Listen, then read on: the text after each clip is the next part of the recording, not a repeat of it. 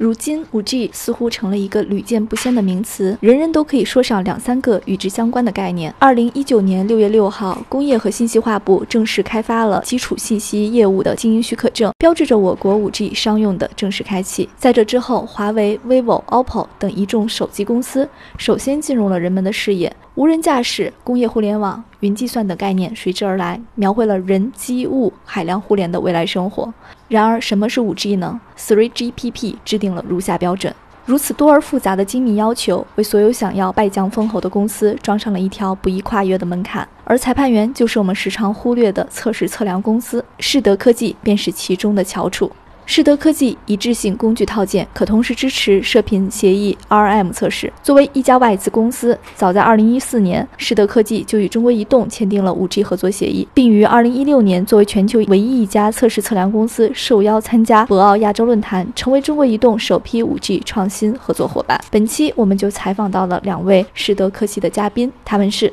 大家好，我是白英，是世德科技负责大中华区无线通信市场业务的业务经理。大家好，我是祝小月，是世德科技负责半导体业务的市场。其实呢，这世德科技，如果说它我们是一家新的公司呢，不为过，因为我们是二零一四年的十一月一日正式成立的一家呃科技公司。但是如果说它是一家老企业呢，也没有错，因为我们最早呢，我们的历史可以追溯到一九三九年，当时的 HP 两位创始人，那么在他们的车库里面生产的第一个产品。就是一个测试测量的产品，那也就是我们这家公司的前身。那 HP 就是惠普，惠普大名鼎鼎的惠普。惠普，惠普的第一个产品并不是呃手机，并不是笔记本，并不是打印机，而是测试测量设备。那么惠普呢，在一九九九年的时候，呃一分为二，那么产生了另外一家伟大的公司叫安捷伦。那么我们呢，当时就是在安捷伦那边。那么在二零一四年，就像我说的，安捷伦进一次的分裂。啊，裂变出来两家公司，一个呢就是现在的安吉伦，那另外一家呢就是我们世德科技，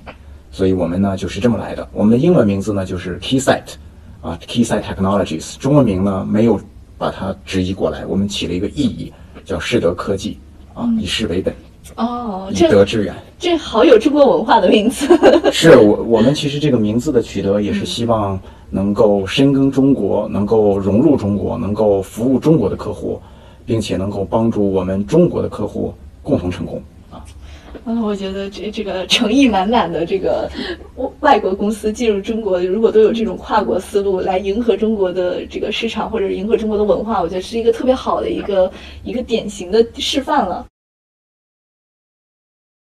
呃，您刚刚说到这个。一九九九年，惠普的这个创始人在车库里边倒腾出来这个三九。啊三九年在车库里倒腾出来这个测量测试仪这个桥段，我们芯片揭秘的老朋友应该知道，因为我们之前请 NI 的时候，他说他们的创始人也是这样出来的，而且第一台设备也是一个测量的设备，是对，所以我我这里就得想问问我们我们 NI 聊过，所以跟您这边的同样在这个领域。呃，有什么区别吗？就是或大家产品上或者思路上、方向上，是不是有什么不一样的地方，或者一样的地方在哪里？我觉得就是两家其实作为呃都是作为测试测量企业，然后都是呃美美国的这个企业，然后我们起步确实也非常类似。共同的一点就是，我们需要为各行各业的这个呃客户们提供我们最全面的一些方案吧。其实我们在各个行业领域里面的这个技术都是非常领先的。另外一点，其实我们跟其他公司可能不大一样的地方，就是我们的顶尖的产品都是我们呃内置的我们自己的这个芯片技术，我们有自己的芯片研发，然后芯片生产。所以，呃，像包括我们应该是两年之前推出的那种一百一十 G 的示波器，这个其实当刚刚推出的时候，在业界造成了很大的反响，因为工程师看到这个这个这个呃示波器的指标，其实感觉是没有办法想象的。很多其他就是业界的很多领先的做专门做这块芯片的这个公司都做不出来，但是我们这块芯片就很遗憾，我们是不对外供应的，我们只放在我们自己的仪表里面。我觉得这是我们公司对跟其他业界的其他公司来说是非常不一样的地方。嗯，对。可能就像您刚才提到的，无论是 NI 或者说其他我们的同行，呃，我们的共同相通之处，我们都是被这个标榜标称为是测试测量公司，这个没有一点问题，也没有错。那我在这家公司这么长时间，我我看到最大的不同，就是我们富含的这种产品线和我们服务的范围之广。无论你是做这种早期的仿真，一直到原型的验证，到后期的产品的测试，再到最后产品安装维护，甚至是售后维保，呃，也无论你是做有线通信，你还是做无线通信，你是做国防与军工，你还是做教育、做新能源、做汽车、做物联网、做做云。或者哪怕是做网络安全，你可以在所有的领域里面都找到施德科技的影子和产品。我觉得这是可能最大的不同。产品系列特别齐全。是的，对。而且刚刚我们朱总讲的那个案例，我觉得特别有意思。像很多这种卖设备的公司，其实它是一个组装的过程，它不自己生产，它不会自己去生产零部件。但你们实际上有一些核心的零部件还是自产的。我觉得这个，嗯呃，商业模式上本身看起来就稍微有点重了，但是可能带来的独特的。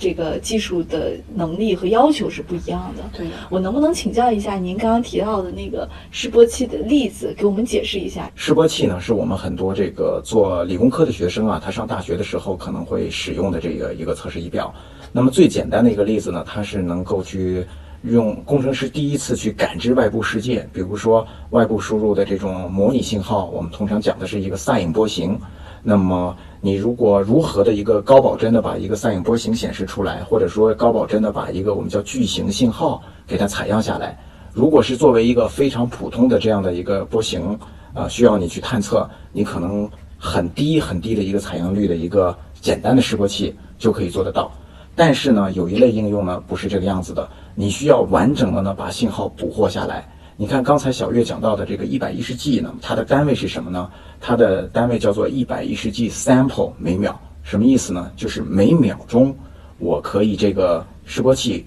那么前端的采样器可以采下来一百一十 G 个采样点。要知道，普通的对于我们的一个最普通的这种正弦波，或者说我们是哪怕 FM 和 AM 的调制信号，如果你想把它高保真的显示下来下来的话呢，你可能每秒几个 G 甚至不到这样的采样率就可以完整的。信号恢复出来，但是大家可以设想一下，如果我们是做这种国防与军工领域的，比如是说我们现在探讨最新技术的，像这种雷达，啊，特别是像啊啊反侦察雷达，甚至是说我们五 G 无线通信里面高达几个 G 带宽的这种海量数据通信，你可能那么低的采样率无法能够确保一次呢把这个信号有效的采集下来，并且进行分析，就是你会失真。但是如果你的采样率越高，你就越能够真实的还原现实世界当中真实的样子，就更加不容易失真，或者说，给你的研发工程师一个更加全面和准确的实际的还原当时出问题的状况，这样一个工具。所以它也是一个非常好的一个指南针的感觉。是的。那刚我们也给大家科普了一下什么是我们这个领域，那我特别想请两位给我呃展示一下，就是未来这个行业。您觉得这个发展的趋势会是怎么样的？有没有什么样的一个机遇？因为确实在测量这个领域，可能也算是一个比较传统的一个历史悠久的一个领域了。那对未来说，他们会不会有更好的一个发展的契机？那我想呢，其实这是一个好问题了啊。您刚才提到了说，测试测量它确实是一个，我们不能说它是一个古老的行业，但我们确实可以说它是一个传统的行业。就像我们刚才讲到的，一九三九年就已经出现了这个测试测量，那么硅谷也因此成名。那么，随着时代的发展，到今天为止呢，其实你回过去看这个测试测量，如果它可以写一本书的话，其实测试测量这也在经历了很多次的这种巨大的变化。那么到今天为止呢，我们处在的是一个智能时代。那我们的智能时代出现了众多的这种使能技术，比如是说我刚才提到的五 G，那么大家很热的一个话题。那么很多人提到这种呃集成电路，尤其是第三代的半导体工艺。那我们还提到了，呃，叫万物互联、物联网。那我们也提到了说，人工智能无处不在，所以有 AI。那我们甚至提到了叫做上云，一切都要上云，那么就是云大数据。那么还有一些网络安全、信息安全。那么这些方面其实对测试测量呢，都是提出了传统的提呃传统的这种测试测量领域提出了新的挑战。因为我们过去呢根本就不需要分析像五 G 带来的这种这么大的带宽的海量数据。我们也不需要去考虑，是说有如此多的领域突然对应用层的这种网络攻击有了这么多的测试需求。我们可能甚至也不会去想，原来世界上所有的物体都可以连在一起，而且这些物体之间的相互通信，它们的是待机寿命，你还需要得到确认和测试测量，这些以前都是不可想象的。但是到今天为止呢，所有新的时代，所有这种智能硬件、智能软件和智能现代化的发展呢，都要求测试，都要求测量，也跟着一起往前走。所以这使我突然想到了我们公司的其实有一个 slogan 啊，有个使命，我们叫做帮助客户 being first。那翻译过来就是说，要是要帮助我们的客户呢拿第一名，那我们要站在这个创新的前沿，要跟着我们的客户一起往前走。就是你们是一个很好的辅助工具，当然这个场景变了，你们也要跟着自己去发展。是的。那照你们现在来说，今年和明年，就是今年已经到尾声了嘛？我们明年来看的话，有什么你们比较看好的应用方向吗？给我们分享一个。嗯，其实呃，因为我本身是我们都是这个无线通信出身的，其实作为我们近在眼前的毋庸置疑就是五 G。那我们呢？呃，实际上五 G 呢，到其实，在二零一九年虽然要结束了，但是我们六月六号呢，国家发牌，所以标志着我国呢，其实进入了一个五 G 的商用元年。那业界呢，现在普遍预期二零二零年会是一个，至少在中国会是一个大规模五 G 的商业的这个呃铺开的这样一个时间点。而且呢，很多这种预测呢，也分析五 G 的手机的出货量也会达到一个新高。那对于我们而言的话，我们认为这是一个毫无争议的一个爆发的热点，就是五 G。那么爆发在这个新的这种五 G 网络搭建、五 G 终端上马，那么也包括这种五 G 新应用出现这样的一个呃综合的这种爆发点汇聚的这样一个时代。所以对于明年，毫无疑问，我我们世德科技一定会重点关注五 G 这样一个发展机遇和给我们带来的机会。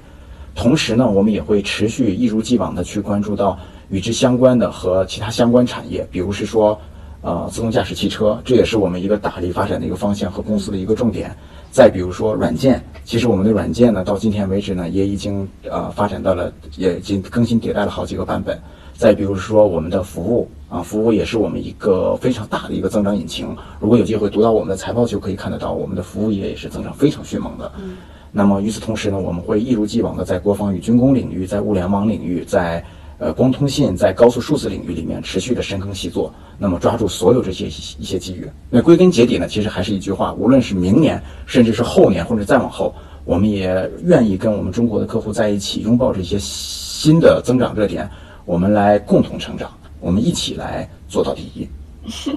我觉得这这个听起来非常非常振奋啊！您您对未来的那么多的热门行业都做了一个呃点评，然后最重要的是给了我们一个信心，做到第一。嗯，感谢感谢我们今天世德科技的两位来跟我们芯片揭秘的听友们一起来做一些互动和分享，非常期待我们中国的企业在你们的帮助下，能够在很多的领域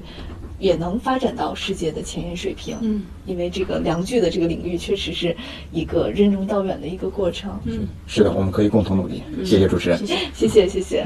五 G 的未来不再关注人与人之间通讯的问题，更多的是聚焦于人与物、物与物表达之间的泛在物联。马云说，在未来，凡是通电的都叫端。云端计算、万物互联，除了呈现智能家居、无人驾驶的生活场景外，在工业领域，由大规模制造转向大规模定制的应用，将会实现第四次工业革命的真正意义。我们期待五 G 时代的真正到来。期待面向那个完全不同的世界。关注我们，带你进入二十一世纪最贵的圈儿。